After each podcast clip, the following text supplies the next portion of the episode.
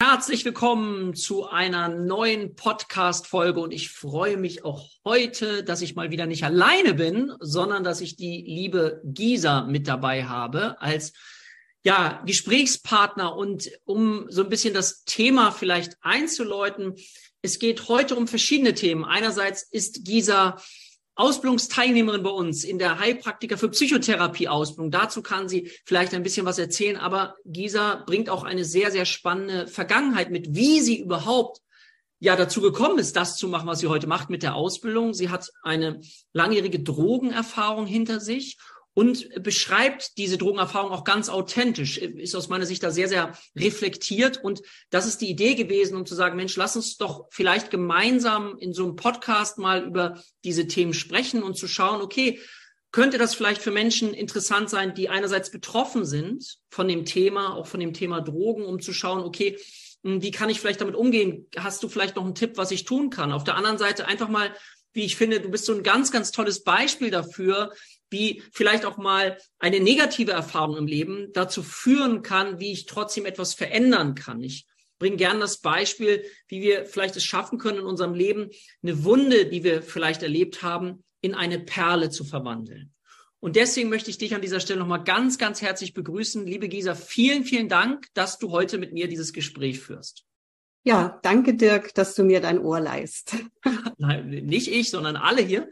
Ähm, wenn ich kurz mal einsteigen darf, ähm, magst du uns mal, ich habe jetzt so mehrere Themen kurz aufgemacht, magst du uns mal so ein bisschen jetzt in deine Vergangenheit mit reinnehmen? Du bist Schülerin bei uns und vielleicht fange ich mal an dem Punkt an. Was hat dich denn überhaupt dafür interessiert, so eine Ausbildung zu machen? Und vielleicht können wir von dort aus so die Steps vielleicht in deine Vergangenheit auch gehen. Ja, gerne. Also ich habe äh, in den letzten sieben Jahren, also seit 2015, äh, überwiegend mit Flüchtlingen und Migranten gearbeitet. Mhm. Äh, zuerst als Dozentin für Deutsch als Fremdsprache und dann ging es natürlich auch in das Jobcoaching mit rein. Dann war das so kombiniert, ne, berufsbezogenes Deutsch und Jobcoaching und so weiter.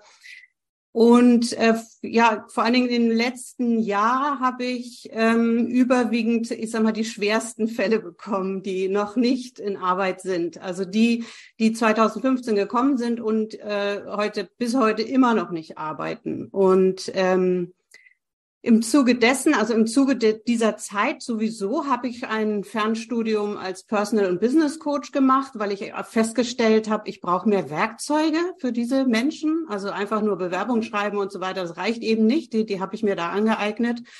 Und dann habe ich, wie gesagt, so dann festgestellt, also es sitzen so viele Menschen vor dir, die die haben, also da, da weißt du einfach Sachen nicht. Da gibt es noch mehr Gründe, warum die noch immer nicht arbeiten. Und mhm. viele von denen sind natürlich auch schwerst traumatisiert. Das ist so.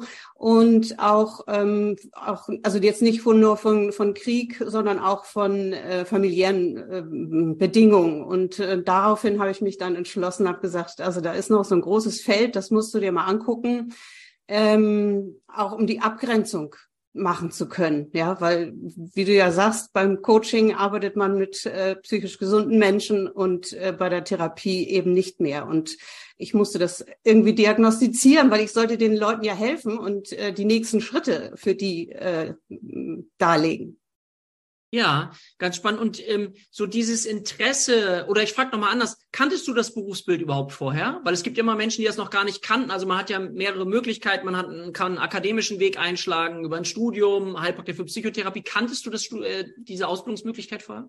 Äh, ich glaube ursprünglich nicht, aber für ein Psychologiestudium äh, bin ich ja, oder und dann Psychotherapeutenausbildung, bin ich ja dann schon etwas alt, weil ich bin ja schon äh, kurz vor 60 und ähm, da jetzt noch, keine Ahnung, wie viele Jahre das dauert, aber das wäre jetzt ja nicht äh, relevant gewesen. Genau, also es gibt diesen akademischen Weg und den nicht akademischen Weg, gerade für Menschen, ne, die äh, sozusagen schon Lebenserfahrung haben und sagen, sie möchten ähm, direkt mit Menschen arbeiten. Und dafür gibt es eben die Möglichkeit dieser Heilerlaubnis nach dem Heilpraktikergesetz. Okay, wann begann das denn so, dass du dich für dieses Thema, so Psyche, Persönlichkeitsentwicklung, psychische Störungen so interessiert hast? War das aufgrund deiner eigenen Geschichte? Also, oder hatte das damit erstmal gar nichts zu tun? Ja, auch aufgrund meiner eigenen Geschichte.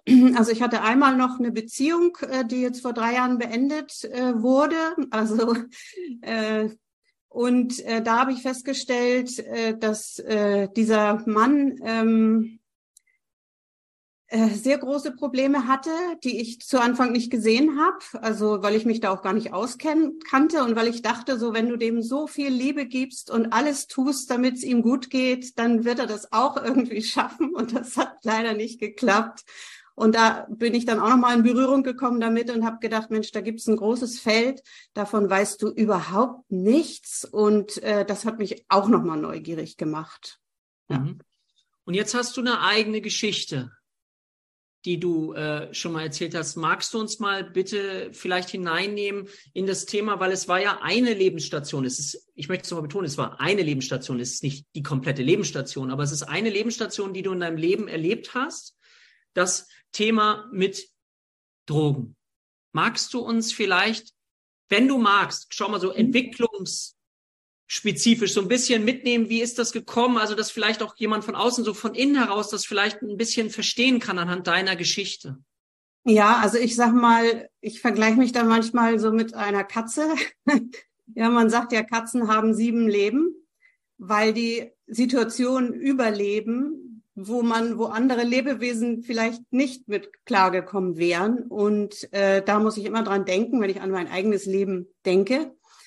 Ähm, ich würde gerne noch mal so ein paar Stationen machen. Also ich bin aufgewachsen mit einer, äh, ich sehr todkranken Mutter. Äh, die Diagnose kam, da war ich vier Jahre alt und habe dann meine ganze Kindheit natürlich diesen Schmerz gehabt. Mhm. Die ist dann äh, gestorben, als ich 16 war. Also sie hat wesentlich länger überlebt, als es prognostiziert wurde. Und trotzdem bin ich da, obwohl ich das ja wusste, dass sie irgendwann stirbt, äh, bin ich da tatsächlich äh, aus allen äh, Sicherheiten rausgefallen und hätte zu dem Zeitpunkt auf jeden Fall eine Therapie gebraucht, äh, was aber damals irgendwie nicht relevant war. Und für mich äh, war das Leben danach keine, also ich hatte keine richtige Perspektive mehr. Also da war einmal dieser Schmerz. Ich konnte nicht mehr mit meinen Freundinnen und deren Familien zusammen sein, weil diese heile Welt habe ich nicht mehr ertragen, weil sie ja bei mir nicht mehr war. Und ähm, die haben mir ganz viel Hilfe angeboten. Also ich hätte da zum Essen kommen können und und so, aber ich konnte das nicht. Ich konnte es nicht ertragen und äh, habe mich dann natürlich mit den Menschen eingelassen, die selber äh, eine kaputte, sage ich mal so, Beziehung zu sich selbst haben oder zu der Welt. Und das ist natürlich nicht sehr förderlich gewesen. Mhm. Dann ähm, äh, war ich der Meinung, ich möchte nicht älter als 30 werden. Mhm eben, denke ich mal so ganz grob jetzt gesagt, äh, aufgrund dieser Perspektivlosigkeit und habe dann eben auch alles dafür getan, äh, dass ich nicht älter als 30 werde. Und ähm, ja, irgendwann, ich habe also relativ viel Alkohol getrunken und ich habe natürlich auch gekifft. Das ist ja eigentlich, das äh, ist ja nichts ist gesellschaftlich so weit Ja, genau, danke dafür. Und dann kam irgendwann, ähm, wurden, wurden die Menschen, wo man äh, sein, äh, seinen Dope kaufen konnte, die hatten plötzlich alle Heroin. Also alle, das war irgendwie ganz äh, von einem Tag auf den anderen, wurde einem das irgendwie so angeboten. Und ich hatte zu der Zeit einen Freund, der damit schon Erfahrung hatte, das wusste ich aber nicht der hat das dann irgendwann mit nach Hause gebracht und hat gesagt, hey, das musst du unbedingt mal nehmen und das ist so toll und äh, passiert dir auch nichts und ich kenne mich da auch mit aus. Und wir haben beide zu der Zeit sehr gut verdient, mhm. äh, waren freiberuflich. Wie alt bist du jetzt ungefähr, wenn in deiner Beschreibung? Wie, wie, wie alt, alt bin ich? Mitte 20, glaube ich. Mhm. Und wir haben beide sehr gut verdient. Ähm, und das war so, wir haben viel Party gemacht und ähm, hatten ja auch keine Kinder. Familienplanung war ja, wie gesagt, auch für mich gar nicht relevant. Und äh, das war wie so ein Sahnehäubchen auf der Torte. Ja, also so bin ich damit äh, in Kontakt gekommen. Also nicht jetzt aus irgendwelchen Leidensdruck heraus, dass ich mein, meine Realität nicht mehr ertragen konnte oder dass ich irgendwie äh, eine, eine schlechte Kindheit hatte, so in dem Sinne jedenfalls nicht, sondern ja, es war Party machen und dann noch einen obendrauf. Und ähm, dann wurde ja auch gesagt, oder es wird immer noch gesagt, äh, Heroin macht ja sofort abhängig und das ist ja ganz, ganz schlimm. Und das stellt man sich dann ja so vor, als wenn man, wenn man das einmal nimmt und am nächsten Tag muss man es sofort wieder haben. Mhm. Und das war nicht so. Mhm. und dann habe ich gedacht, ja, ist ja alles Quatsch, was darüber erzählt wird. Und äh, ich habe das ja voll unter Kontrolle. Wie war denn deine erste, magst du uns da kurz nochmal mitnehmen? Kannst du dich an deine erste Erfahrung damit noch erinnern, welche Gefühle du hattest, wie, wie das auf dich gewirkt hat? Ja, das ist wie wenn man das pure Glück äh, einnimmt. Okay, und äh, nimm uns mal, also das heißt, wie habt ihr es eingenommen? Äh, wir haben es geschnupft. Geschnupft und was würdest du sagen, wie lange hat es gedauert, bis äh, eine, eine Wirkung? Ja, sofort. Okay, also das heißt sozusagen geschnupft und dann eine sofortige Wirkung und du hast sofort Glücksgefühle empfunden. Ja. Okay. Okay, Glücksgefühle, das hält für eine Zeit lang an. Möglicherweise verliert man das Zeitgefühl auch, in, während man äh, dabei ist, oder hattest du ein ziemlich klares Zeitgefühl und mhm. Orientierung? Nee, das war eigentlich ganz klar. Also das ist, äh, wenn man das schnupft, geht das ja auch nicht so direkt äh, ins Blut, ne? Und ähm, das hat immer ein paar Stunden angehalten. Also das war alles super. Wir sind irgendwie rausgegangen in die Natur, in die Sonne und haben uns, das war einfach total klasse. okay, also war erstmal eine sehr schöne Erfahrung. Ja, das ist der Grund, warum Menschen das natürlich einnehmen, weil bestimmte Zentren im Gehirn natürlich angesprochen werden. So, jetzt ist diese Erfahrung vorbei und mhm. du hast gedacht, oh, so wie ich es verstanden habe, ist normalerweise bei, beim ersten Mal macht es schon abhängig. Ja. Im Gedanken hast du dich umgetan und hast jetzt aber, genau.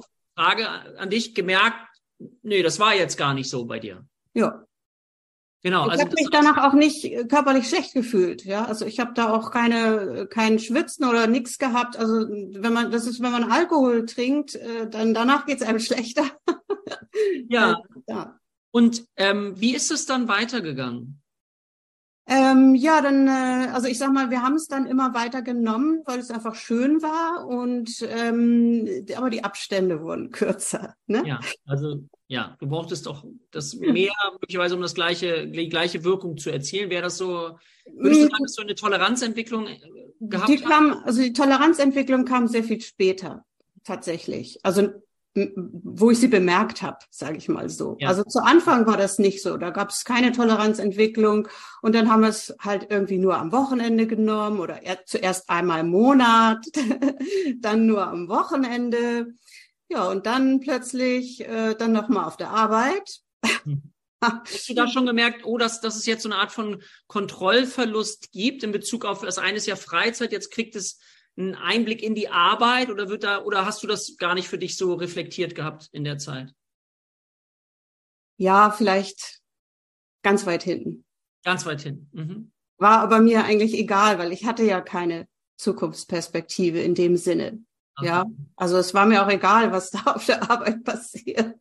Ob ich jetzt was hast du gemacht für eine Arbeit, nur dass man sich das ganz kurz vorstellen kann? Äh, in der Zeit habe ich in einem Repro-Studio gearbeitet. Also die haben äh, die bunten Bilder für, für die Werbung gemacht, mhm. äh, also technisch und also nicht Foto, die, die haben also die Fotografien, ich sag mal, bearbeitet und dann in die Seiten eingearbeitet. So. Und da gab es natürlich eine Dunkelkammer. Äh, und äh, da konnte ja auch sonst niemand rein. Ja. Und mein Freund hat mit mir zusammen in dieser Firma gearbeitet und äh, dann sind wir gemeinsam in die Dunkelkammer Filme entwickeln und da hat uns natürlich auch niemand gestört. Ne? So habt ihr es dann integriert sozusagen ins Berufsleben. Ja. Und wie ist es dann so weitergegangen für dich? Hast du immer noch die dauerhaft diese angenehme Wirkung gespürt? Äh, ja, ich glaube ziemlich lang. Also den genauen Zeitpunkt kann ich jetzt nicht mehr so benennen. Das ist ja auch schon sehr lange her. Also das war von 1986 bis 1996. Ja. Aber war, kurze Frage an dich, weil du es vielleicht weißt, ich weiß es nicht hundertprozentig, aber war damals das Thema Christiane F., wir Kinder vom Bahnhof Zoo, äh, war das zu der Zeit gerade aktuell oder war das, äh, kam das vorher oder später? Vorher das, vorher war das Das war vorher, also das Buch hatte ich sogar gelesen, aber da, ja. da lebte ich meiner Meinung nach äh, ganz in meiner heilen Welt. Also das, äh, ja. Genau. Und ähm, ich kann mich auf jeden Fall an einen Tag erinnern, wo mir bewusst geworden ist, jetzt bist du drauf. Also diesen Tag werde ich nie vergessen. Ja. Da war so das Gefühl, jetzt bist du auch gefangen ja. Und wie würdest du, da du hast ja deinen Freund gehabt, ähm, habt ihr euch darüber ausgetauscht oder habt ihr euch darüber gar nicht ausgetauscht? Ich glaube, wir haben uns darüber nicht wirklich ausgetauscht, aber wir haben es ja auch jeder beim anderen gesehen. Ja. Also irgendwann kam es dann doch zu der Situation, wo ich mir klar war, du nimmst es eigentlich zu oft. Ja. Und ja. äh, wo mir dann, und dann kam irgendwann ein Termin, wo äh, ich zu meinem Vater sollte oder zur Familie, zum Familientreffen und ähm, mir ging's schlecht, mhm. körperlich. Was heißt schlecht? Magst du mal kurz beschreiben, äh, woran machst du das fest? Äh, also das war so mehr so so Schwitzen und Schmerzen und äh, also Unwohlsein und äh, auf jeden Fall wäre ich nicht so ohne weiteres in der Lage gewesen, jetzt da zusammen entspannten Familientreffen zu gehen. Ja. Und ähm, ja, da musste schnell was her. Mhm. Und es war kein Geld mehr da. Also wir haben irgendwie bei der beim Bankomaten kein Geld bekommen. Und da da ging so bei mir der Stress los, weil in so einer Situation war ich direkt vorher ja noch nie gewesen. Okay, ich stelle mir das vor, du hast da diesen Stress und, und, und kommt da auch Panik auf? So, oh Gott, was mache ich jetzt? Oder wie Klar. hast du dich gefühlt? Ja. Passt, okay. Mhm. Was hast du dann gemacht? Ja, zu Anfang kann man sich ja dann noch irgendwie zurückziehen, dann sagt man jetzt Familientreffen ab, ne, dann mir geht's nicht gut, ich kann heute nicht oder irgendwie sowas und ähm, versucht dann irgendwie noch irgendwas zu verkaufen oder keine Ahnung. Würdest du sagen, dass jemand von außen, der dich jetzt nicht so kennt, äh, das gemerkt hat? Also ich meine jetzt nicht Familie, nicht enge mhm. Kontakte, sondern eher so oberflächliche Kontakte. Würdest du sagen, dass die das gemerkt haben? Aber lange nicht. Ja, okay. Also, Sehr lange nicht. Ja, eine lange Zeit gar nicht bemerkt. Also du warst ja. noch so weit einreguliert in, in das Alltagsleben, dass du funktioniert hast und dir, wie gesagt, zwischendrin ähm, hast du dann das, das Heroin genommen und es blieb dabei auch oder gab es noch Misch, also hast du noch andere Sachen dazugenommen oder? Ja, später gab es natürlich also verschiedene Sachen. Also das hat sich natürlich dann irgendwann in alle Richtungen gesteigert. Ähm, irgendwann habe ich dann ja auch mal meine Arbeit verloren. Mhm. Äh, und ähm, dann, dann kommt man so in diese üblichen Geldbeschaffungssituationen, sage ich mal. Ähm, was war jetzt die Frage? Nein, es geht für mich einfach nochmal darum, um, um das auch so ein bisschen zu verstehen. Die Frage war, ob andere das so merken. Ne? Das so. war so ein bisschen der Anknüpfungspunkt, auch ob, mhm. ob andere das so, so mitbekommen haben. Da hast du ja gerade gesagt, so, nee, lange nicht. Mhm. So, und dann habe ich nochmal gefragt, in wie, ob du noch andere Substanzen mit konsumiert so. hast. Also, ob's ja. da so das, man nennt mhm. das auch für alle, die sich damit beschäftigen, diese Polytoxikomanie. Also das heißt einfach mehrere Substanzen auch gleichzeitig einzunehmen. Klar, also ich habe Koks genommen, ich habe dann letztendlich auch Crack geraucht und also das war alles dabei. Und das, sorry, dass ich da jetzt so drüber lachen kann, aber es ist ja echt schon zum Glück, es ist lange her. Ja. Hm. Dann lass uns da mal, lass uns da mal kurz. Okay, das du hast super viel genommen, das da bist du mittendrin. So jetzt gibt es irgendwann Frage an dich, die Erkenntnis, so kann es nicht weitergehen. Oder? Also was war so, es gibt, du bist ja heute, wir können ja ganz normal miteinander sprechen, du bist äh, frei von diesen Dingen, aber jetzt ist ja die Frage, okay, was ist passiert auf diesem Weg? Wie hast du es auch geschafft, dich, äh, und du beschreibst es da sehr tief drin, ne, mit Heroin, mit allem, was dazu gehört, wie hast du jetzt so die ersten Schritte daraus gefunden oder wie hat das Leben dafür gesorgt? Also irgendwann war der Leidensdruck so groß. Also auch die, wir haben nachher beide in so einer Einzimmerwohnung gewohnt und ähm, äh, die, die, die, die, das, also ich habe dann nur noch das Geld beschafft. Er hat sich nur noch darum kümmert, die Drogen zu beschaffen. Und das war eine Vollzeitbeschäftigung für uns beide. Ja, ja. Und, ähm, und man hat ja nicht mehr dieses schöne Gefühl gehabt, schon jahrelang nicht mehr, ja, ja. sondern es ging nur noch darum, äh, erst einigermaßen ein, ein Zustand aufrechtzuerhalten, wo es einem nicht schlecht ging. Also das zog sich dann auch über Jahre, muss man auch so sagen. Das ist die, genau, lass uns das mal kurz. Äh, also es gibt eine, eine Zeit lang, wo es ein richtig schönes Gefühl war. Ja. Und dann dreht sich das Ganze oder hat sich gedreht, dass man die Droge besorgt, damit es einem nicht so schlecht geht. Genau. Das zog sich auch über mehrere Jahre hin. Ja. Mal, ich finde es unglaublich faszinierend, wie leidensfähig äh, ein körperliches Wesen auch ist, ne? muss man ja auch mal sagen. Also wie lange man das dann doch äh, durchhalten kann. Okay, ja gut, es, es, ist dann ja aber auch so, äh, und das ist, glaube ich, auch sehr schlimm. Also man hat ja nicht nur körperlichen Entzug, sondern auch psychischen Entzug. Und wenn man das eben nicht hat, äh, man erlebt ja Todesängste. Und das muss man wirklich sagen, es sind Todesängste. Also das ähm, kann, kann sich jemand, der noch nie in so einer Situation war, vielleicht nicht so wirklich vorstellen. Aber also, und da kommt man doch nicht raus. Ja, wie, es gab für mich auch keinen Weg. Was sollte ich denn machen? Also ich konnte ja auch nicht aufhören, das Geld zu beschaffen. Ja. Aber um das Geld zu beschaffen, musste ich ja auch einigermaßen fit sein, sonst äh, hätte ich ja auch nichts leisten können. Und, äh, und das ist so ein Teufelskreis, aus dem man nicht rauskommt. Mhm. Ja, Teufel. Weil man würde sagen, okay, ich höre jetzt auf zu arbeiten, ich nehme nichts mehr, ich lege mich jetzt hin und, und äh, mache jetzt irgendwie einen Entzug. Aber es geht ja nicht, weil wenn ich nicht arbeite, habe ich kein Geld, auch nicht zum Leben. Äh, ne? Und da, das ist schwer. Also das ist eigentlich eine, eine, eine Aufgabe, die, die man nicht bewältigen kann. Und jetzt stelle ich mir das so vor und korrigiere mich da. Ich bin so in diesem Teufelskreis, ich bin da so drin gefangen. Jetzt entweder kommt was von außen oder es kommt was von innen. Irgendwas passiert möglicherweise, dass ich überhaupt jetzt also da rauskommen kann. Was war so der erste Schritt oder was ist da bei dir passiert?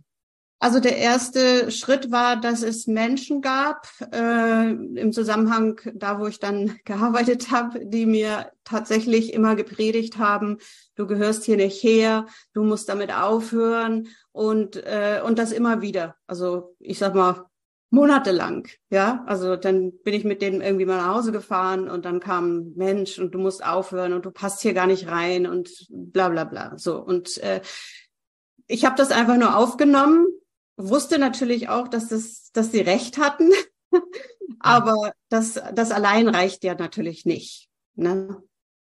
Ja, genau. Und, genau. Und dann sozusagen, das war der erste Impuls. Ist es dir wahrscheinlich bewusster nochmal geworden? Also genau. Dann, dann habe ich, dann ist natürlich auch der Leidensdruck größer geworden. Ne? Also das ist ja kein Leben. Also ich war inzwischen schon über 30 und habe festgestellt, ich wollte dann doch älter werden als 30. Ja. Und ähm, aber die Lebensumstände sind ja so elend, ähm, dass das ist ja das ist ja furchtbar. Und man hat ja auch enorme Ängste äh, über, dass man das bis zum nächsten Tag nicht schafft, da wieder genug Geld zu bekommen. Und dann gibt's ja noch andere soziale Probleme, irgendwelche Schulden, die man hat und so weiter und so fort, die Familie, die man nicht mehr sieht und äh, Genau. Und äh, das, das ist ja ein sehr unschöner Zustand. Also, und wenn die Droge dann auch nicht mehr hilft zu betäuben, dann kann ja. man das ja auch nicht wegdrücken, ne? Kann ich mir eigentlich vorstellen, dass man ziemlich verzweifelt auch ist. Also, das ist so, ne, wenn man in so einem Teufelskreis ist.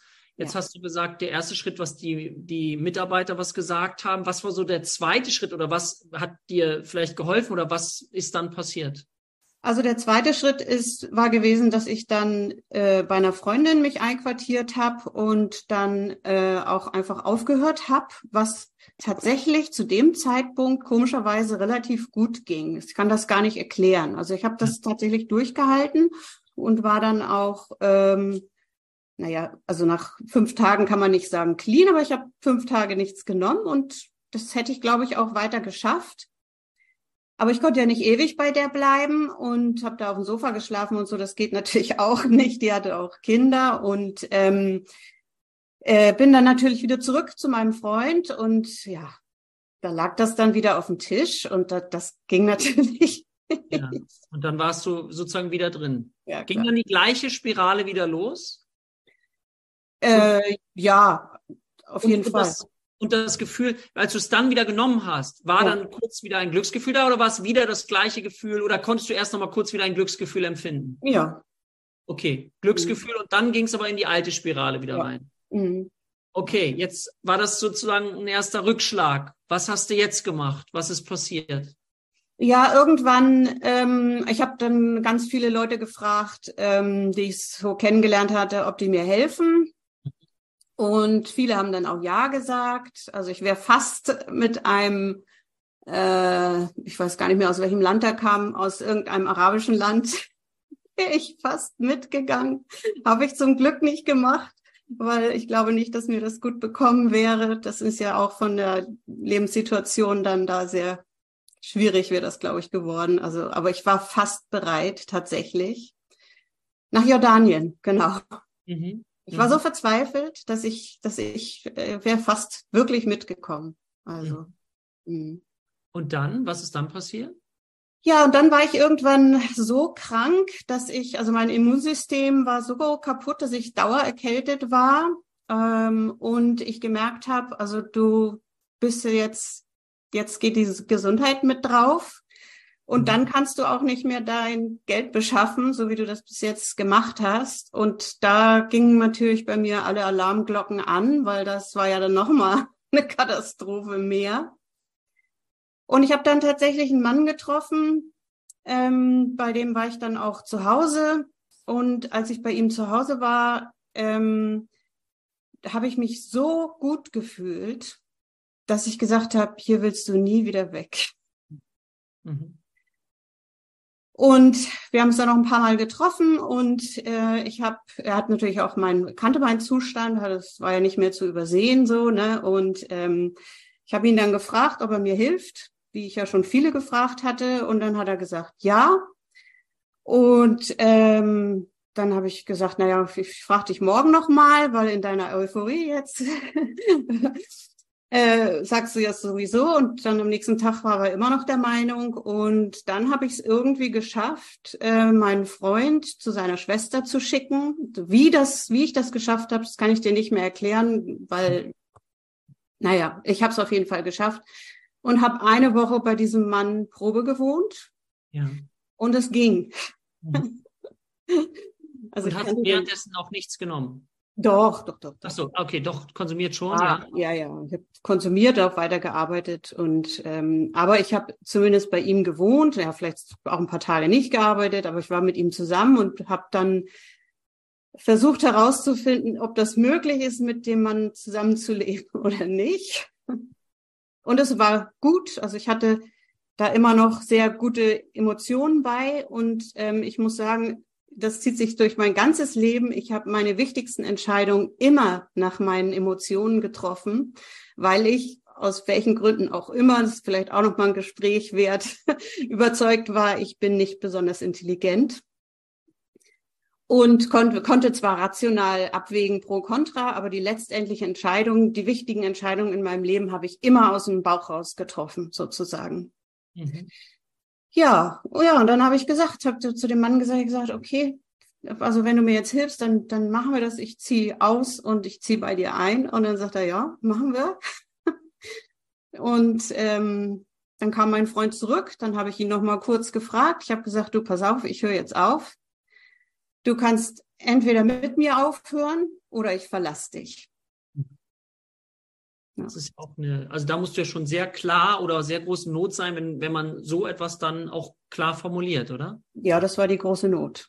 Mhm. Und ich, dann, was ist, und er hat möglicherweise gesagt, was hat er gesagt, dass er nicht aufhören kann oder? Er, er wollte nicht.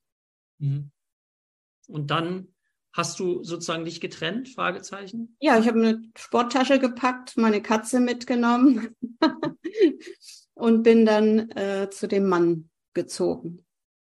Und habe dann, und das war, glaube ich, das Allerwichtigste, ich habe alle Kontakte abgebrochen. Okay, alle Kontakte abgebrochen, alle. damit du gar nicht Gefahr läufst, überhaupt wieder zu konsumieren. Ja.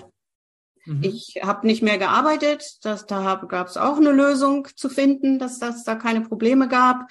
Die waren aber sehr positiv äh, da eingestimmt äh, und dann habe ich die Kontakte zu meinem Freund abgebrochen und ansonsten gab es ja auch fast nur noch irgendwelche äh, Dealer oder so, ne? Und äh, ja, die wollte man sowieso nicht wiedersehen. Und dann, äh, ich habe nachher auch sogar die Sachen aus meiner Sporttasche entsorgt und äh, bin, ich habe halt tatsächlich nur noch meine Katze gehabt und alles andere äh, abgelegt.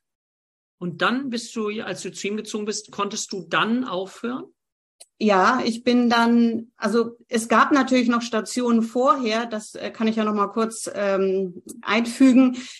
Ich habe natürlich auch Ärzte aufgesucht, mhm. vorher schon, und habe gesagt, äh, folgende Situation, so lange nehme ich das schon, ich möchte aufhören, bitte helfen Sie mir.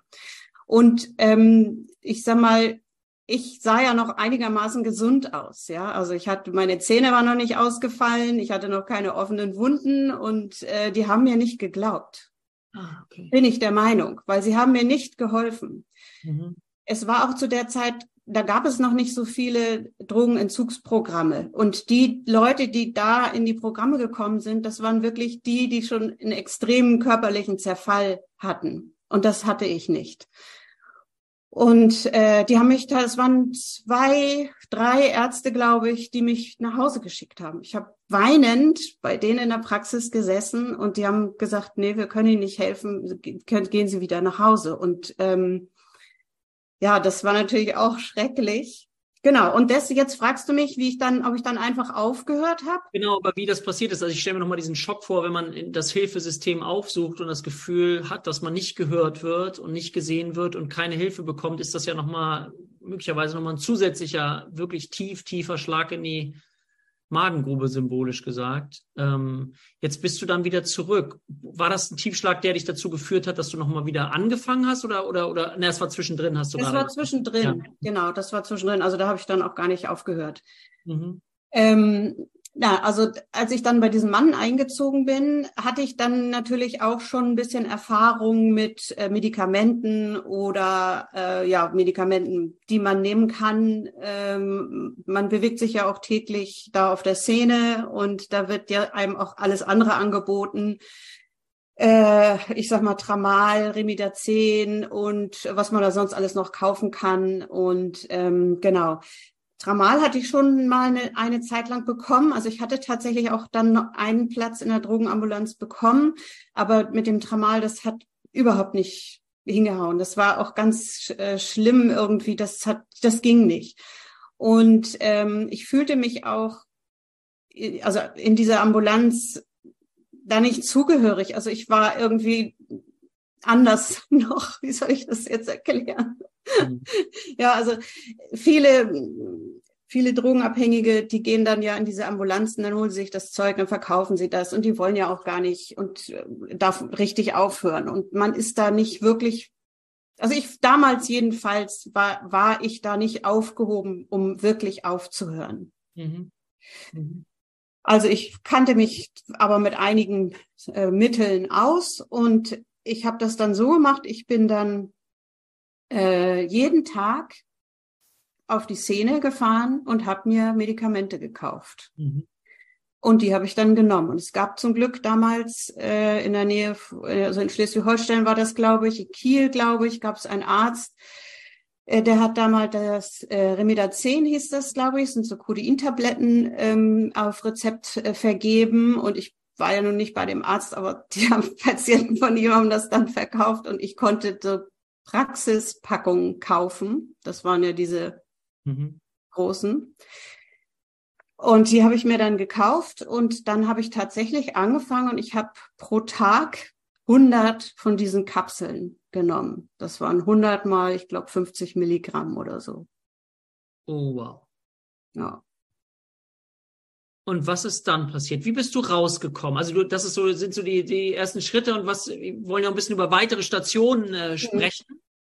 Mhm. Ja, ähm, also ich bin damit rausgekommen, indem ich angefangen habe, diese Menge an Medikamenten zu nehmen oder dieses eine Medikament und dann habe ich pro Tag eine Kapsel weggelassen.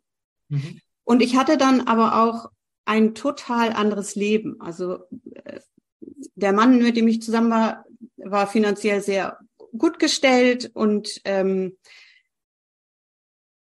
ich hatte nichts mehr mit diesem Elend zu tun. Ja, wer hat mich dann neu eingekleidet? Wir sind essen gegangen, wir sind auf Reisen gewesen, wir sind ähm, ja, das war ein ganz anderes Leben. Also es ist so, es war so ähnlich wie Pretty Woman, würde ich mal sagen, könnte man so sagen. Wir waren tatsächlich zufällig irgendwann sogar mal in diesem Hotel, wo sie den Film gedreht haben. Das hat, war nicht geplant, da sind wir dann auch mal hängen geblieben.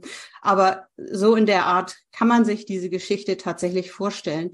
Und das Einzige, was, was er gemacht hat, oder das Einzige, ist, ähm, er war 24 Stunden mit mir zusammen. Mhm. Also er hat äh, mich mit auf seine in sein Büro genommen ähm, und wir waren natürlich privat zusammen und ähm, ja und ich habe das mit den Tabletten gemacht und dann das und dann ging. bist du bist du draußen gewesen dann, dann sozusagen irgendwann hast du keine Tabletten mehr genommen ja, also das war, das hat ja fast fünf, sechs Monate gedauert, bis ja. ich mich dann runterdosiert hatte. Und als ich die letzte Tablette dann abgesetzt habe, da habe ich auch noch mal, also körperlich bin ich da noch mal richtig ähm, mit mhm. ähm, Durchfall und Erbrechen hat der Körper dann noch mal reagiert. Tatsächlich bei dieser letzten Tablette noch mal, ja. Und dann war es vorbei. Und dann Ging es in ein anderes Leben für dich, so Schritt für Schritt? Sozusagen, du hast das gesagt, das äh, möglicherweise auch genossen, finanzielle Unabhängigkeit, vielleicht auch Reisen, ne? also weil es nichts mehr mit dem alten Leben zu tun hatte, ne? so ein ganz neuer Switch, keine Kontakte mehr zu den alten. Jetzt stelle ich mir das vor, dass du vielleicht wieder in so ein altes Leben, also nicht das alte jetzt in die Drogen nehmen, aber wieder zurück zum Leben kommst. Wie ist es dann mit dir weitergegangen? Weil ähm, du hast ja trotzdem jetzt, ne, heute bist du in der Ausbildung. Was ist noch passiert in deinem Leben, dass du Stück für Stück irgendwann bis heute auf den Weg gekommen bist, Mensch, dass du anderen Menschen auch helfen möchtest? Ne? Weil das ist ja das, was heute ist. Wie ist es da weitergegangen? Also ich habe den Mann tatsächlich geheiratet. Mhm. und, ähm, und wir haben sogar Kinder bekommen. Und was für mich nicht klar war, weil der war wesentlich älter als ich, der war 20 Jahre älter als ich. Und er hat mich dann irgendwann gefragt, ob ich Kinder haben möchte. Und dann haben wir erst eins bekommen und tatsächlich auch noch ein zweites. Wir sind aufs Land gezogen. Wir in, äh, wir haben an der Elbmündung gewohnt. ein wunderschönes Haus. Und ich habe gedacht, äh, ich habe all das Elend hinter mir. Äh, ich bin glücklich. Ich habe Zeit für meine Kinder. Ich musste nicht arbeiten. Und ich habe gedacht, ich muss nie wieder arbeiten. Und ja. Und was ist dann passiert? Ja, dann hatte mein Mann einen Schlaganfall und war, ich konnte mit ihm auch nicht mehr sprechen. Das Sprachzentrum war sofort gestört und er war innerhalb von vier Tagen verstorben. Wow. Und dann saß ich da alleine mit zwei kleinen Kindern, die waren vier und sieben. Ah, okay. Und habe auch kein Geld gehabt. Mhm. Also jetzt ging es nochmal noch mal mit einer anderen großen Herausforderung durchs Leben. Ja. Also das war, das war auch echt hart, weil ich hatte ja, ich hatte ja eine ganz andere Rolle. Ja, mhm. ich war die junge Ehefrau eines äh, Geschäftsmannes, der 20 Jahre älter war und ich war sozusagen eher die Vergnügungsministerin und war für die Kinder zuständig, aber ich hatte ja geschäftlich oder mhm da hatte ich ja überhaupt keine Position. Mhm. Ja. Und da musstest du dich nochmal neu erfinden. Genau, da musste ich mich nochmal neu erfinden. Das, ich habe auch, äh, war dann auch, also mein Mann hat nie in Rentenkasse gezahlt, da kam also auch kein Geld. Ähm, das Haus äh, war verloren. Ähm, genau, ich musste zurück nach Hamburg und in eine kleine Mietwohnung mit den Kindern und dann gleich anfangen zu arbeiten, Vollzeit. Die Kinder mussten in die Vollbetreuung. Also das war auch sehr schwierig, sicherlich für die Kinder auch ein Schock. Und ähm, ja, da habe ich aber dann, um nochmal was Schönes zu erzählen, ähm, die ersten Kontakt mit einem Therapeuten mhm. gehabt. Weil ich ja selber meine Mutter verloren hatte, wusste ich, äh, man muss da mal ein bisschen aufpassen, und mhm. therapeutisch vielleicht schon mal einen Kontakt herstellen für, für den Notfall. Und ich habe dann einen Familientherapeuten gefunden, auch einen älteren Herrn, der war super und der hat gesagt, nee, er möchte meine Kinder jetzt gar nicht sehen, um das für die Kinder die Situation jetzt nicht noch schlimmer zu machen, sondern ich soll einmal im Monat zu ihm kommen und äh, einfach erzählen, wie es so läuft und dann können wir das ja so weitermachen. Das habe ich dann auch gemacht und es ergab dann eine Situation, wo, wo ich Probleme mit den Kindern bekam. Und zwar und ich glaube, das, das war jetzt gar nicht dieser Alleinerziehungssituation geschuldet, sondern ich habe das auch bei anderen Eltern beobachtet.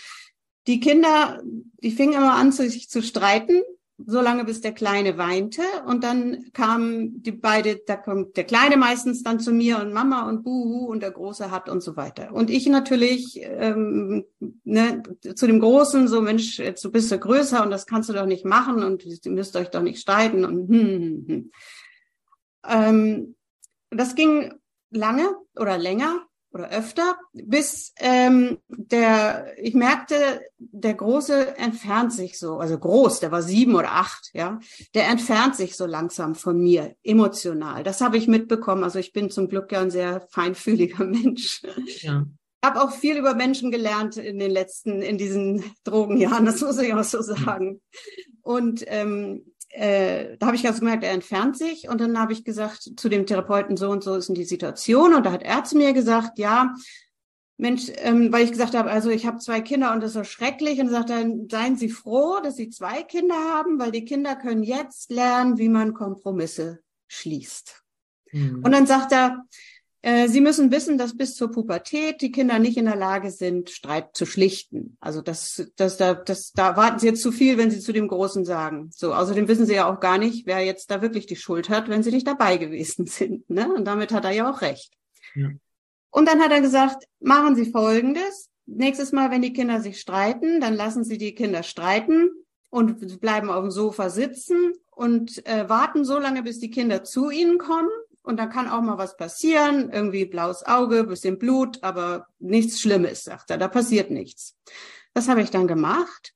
Und dann sagt er, wenn die Kinder dann vor Ihnen stehen, dann hören Sie sich von jedem die Geschichte an und dann gucken Sie Ihren Kindern fest in die Augen und sagen, ich bin überzeugt davon, ihr findet eine Lösung.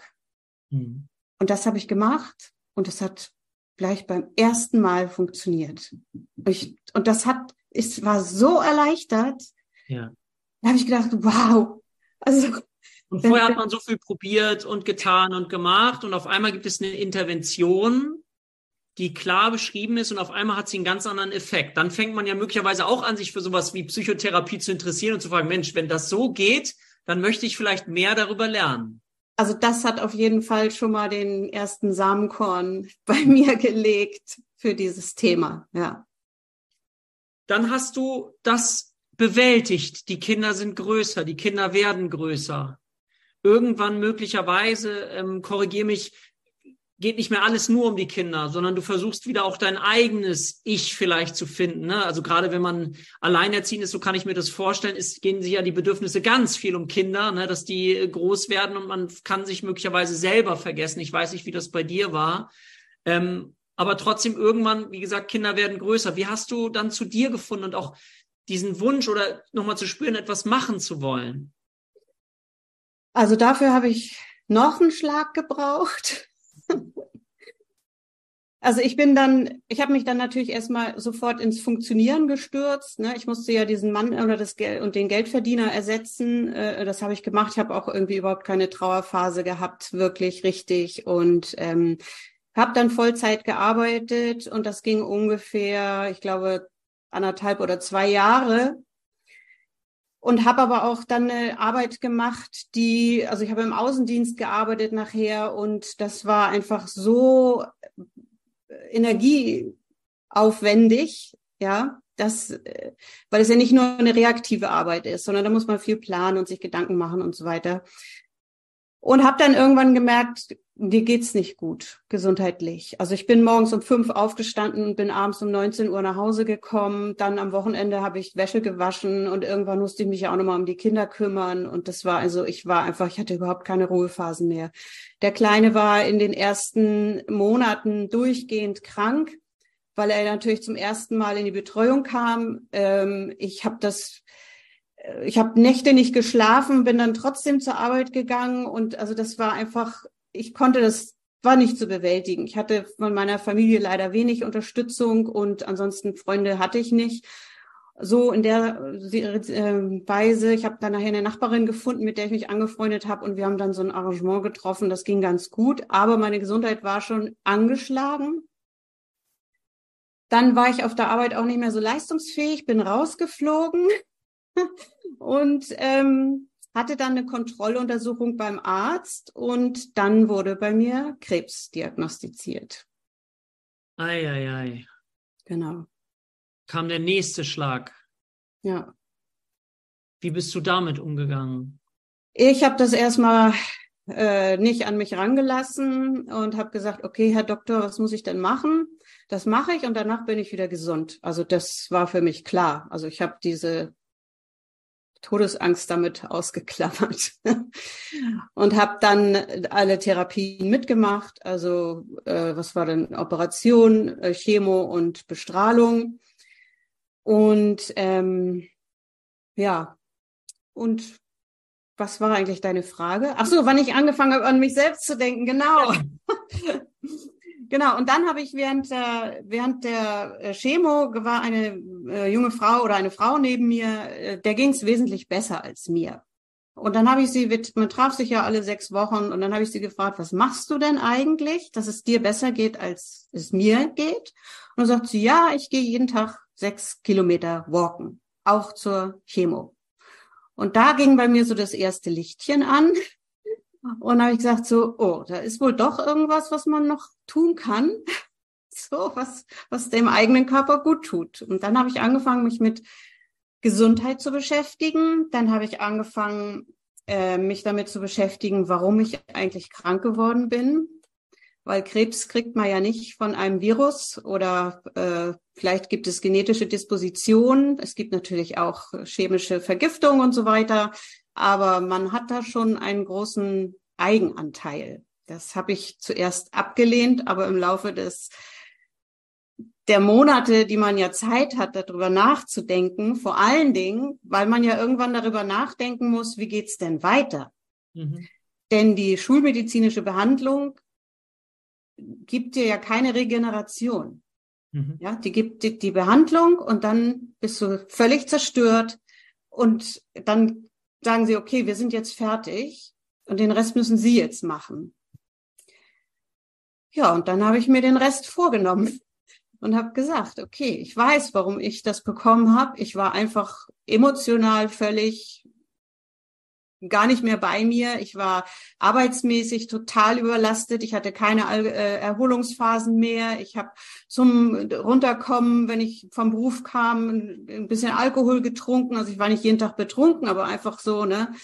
regelmäßig und ähm, und und meine psychische Gesundheit ganz zu schweigen, da habe ich ja noch überhaupt gar nichts mich niemals wirklich mit beschäftigt und dann habe ich Schritt für Schritt erst körperlich und dann psychisch dafür gesorgt, dass sowas nicht mehr passieren kann. Hast dich auf deinen Weg gemacht, so hört sich das an, dich für Gesundheit zu interessieren, die Dinge hin, zu hinterfragen, etwas zu tun körperlich und dann aber gleichzeitig das Thema Psyche auch mit einbezogen. Ja. So hört es sich an. Ja, das, das hat bei mir so angefangen, dass ich dann ähm, während der Krankheit und Behandlung schon die Leute aussortiert habe, die mir einfach zu viel Energie rauben. Das war so der erste Schritt. Erstmal, weil ich keine Energie hatte. mhm. Zweitens, weil viele Leute sich auch gar nicht mehr gemeldet haben. Ähm, und dann habe ich gesagt, okay, jetzt guckst du mal ganz genau, was tut dir eigentlich gut? Ja, weil das, ich musste es ja auch. Ich musste ja die Dinge finden, die mir gut tun, sonst musste ja auch wieder hochkommen. ja.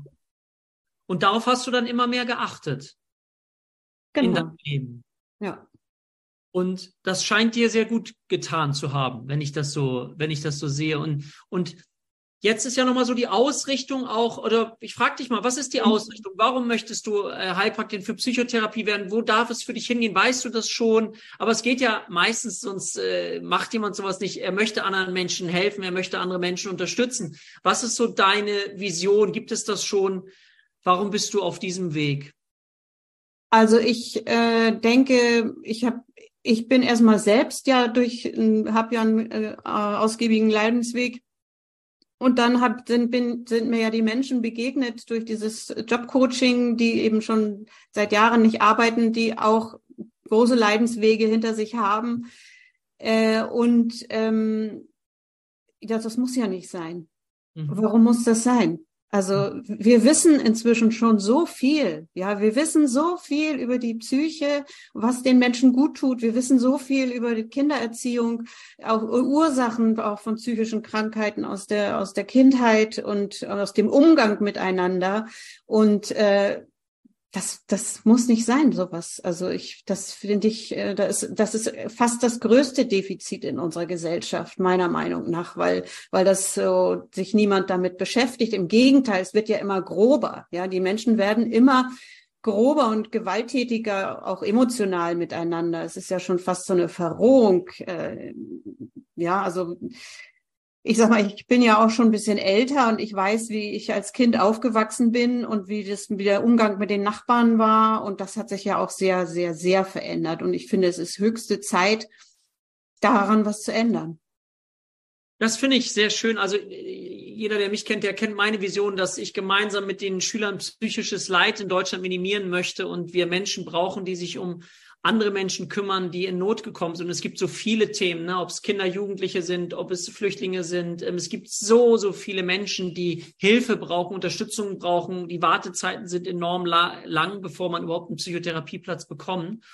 Und ähm, ich finde das sehr schön, dass du dich auf diesen äh, Weg gemacht hast und ähm, noch vielleicht weiter so schaust, wie man das, was man aus der Vergangenheit erlebt hat, eben mit aber in eine positive Zukunft nehmen kann so dass man einfach äh, daraus auch Hoffnung schöpft und anderen Menschen begegnen kann. Und ich bin mir ganz sicher, dass du eine Tiefe mitbringst für Menschen, die mit dir zusammen sind und dann eben verstehen können, also die das Gefühl haben, du verstehst mich und du verstehst mich, weil du eben auch eine eigene Geschichte hast. Deswegen ähm, bin ich auch ganz immer beeindruckt, muss ich sagen, weil du jetzt hast du es öfter selber gesagt, ich bin ja schon ein bisschen älter. Ähm, das hast du gesagt, aber es ist so wunderschön, wenn wenn das nicht bedeutet, ja, ich bin schon ein bisschen älter und jetzt höre ich auf. Nee, jetzt kann es ja auch nochmal auf eine andere Art und Weise richtig losgehen. Ja, ich möchte dazu noch eins sagen, was ich aus, also einer der Hauptpunkte, die ich äh, gelernt habe. Es gibt, ist, glaube ich, ein Irrglaube, dass man ohne Krisen äh, oder dass ohne Krisen, dass es ein schönes Leben ist. Das glaube ich nicht. Und man sollte die Krisen auch nicht so negativ bewerten. Also natürlich sind sie nicht angenehm, Mhm. Aber das ist das Einzige, an denen man reifen kann. Ja, mhm. man kann nicht daran reifen, indem man Filme sieht oder Bücher liest. Mhm. Da, da, kann man zwar viel Wissen anhäufen, aber das, der, das, der Reifungsprozess, der findet nur im echten Leben statt. Und ähm, ich sag mal, also einer meiner Mentoren, der, der hat diesen Satz geprägt, dass er gesagt hat, ich hoffe, du hast im Leben viel Mist gebaut, um daraus Dünger zu machen für deine Zukunft. Und dieses Bild habe ich immer wieder im Kopf. Und wenn ich dann mal wieder bis zum Hals im Mist stecke, ja, dann ist das nicht so schlimm, sondern im Gegenteil. Ich frage mich dann immer, also wie bist du jetzt schon wieder in diese Situation gekommen? Aber vor allen Dingen, was sollst du jetzt lernen? Also was hast du noch nicht gelernt, warum du jetzt in dieser Situation bist? Ja, und dann ist es eine ganz andere Perspektive. Genau, das, genau, es ist eine andere Perspektive, ne, die eher nach vorne geht und nicht so sehr mich noch weiter runterzieht, sondern ich schaue, was kann ich damit machen. Liebe Gisa, vielen, vielen Dank äh, für das Gespräch mit dir, dass du das so offen mit uns äh, geteilt hast. Und ich finde, das ist ja wie Training, wie Muskeltraining, also Krisen können auch Muskeltraining sein, wie du es eben so beschrieben hast, sind Erfahrungen, die wir eben, aber eben auch nutzen können, um anderen Menschen zu helfen. Und da bist du auf dem Weg, das finde ich absolut wunderbar. und möchte mich an dieser Stelle nochmal ganz herzlich bei dir bedanken, dass du so offen gesprochen hast, dass du deine Geschichte mit uns geteilt hast, aber auch eben, dass du geteilt hast, wo das hinführen kann und dass du diesen Weg jetzt einfach gehst, um anderen Menschen auch zu helfen. Vielen, vielen lieben Dank an dich. Ja, danke für die Gelegenheit, Dirk. Und euch da draußen wünsche ich ähm, eine schöne Zeit. Ich hoffe, ihr konntet was mitnehmen aus diesem wirklich tollen Gespräch mit Gisa. Schreibt gern irgendwas in die Kommentare, wenn euch das Video gefallen hat. Gebt den Ganzen einen Daumen nach oben, abonniert den Kanal, das ist völlig kostenfrei. Und dann sehen wir uns beim nächsten Mal an dieser Stelle wieder. Also, tschüss, ihr Lieben. Ciao.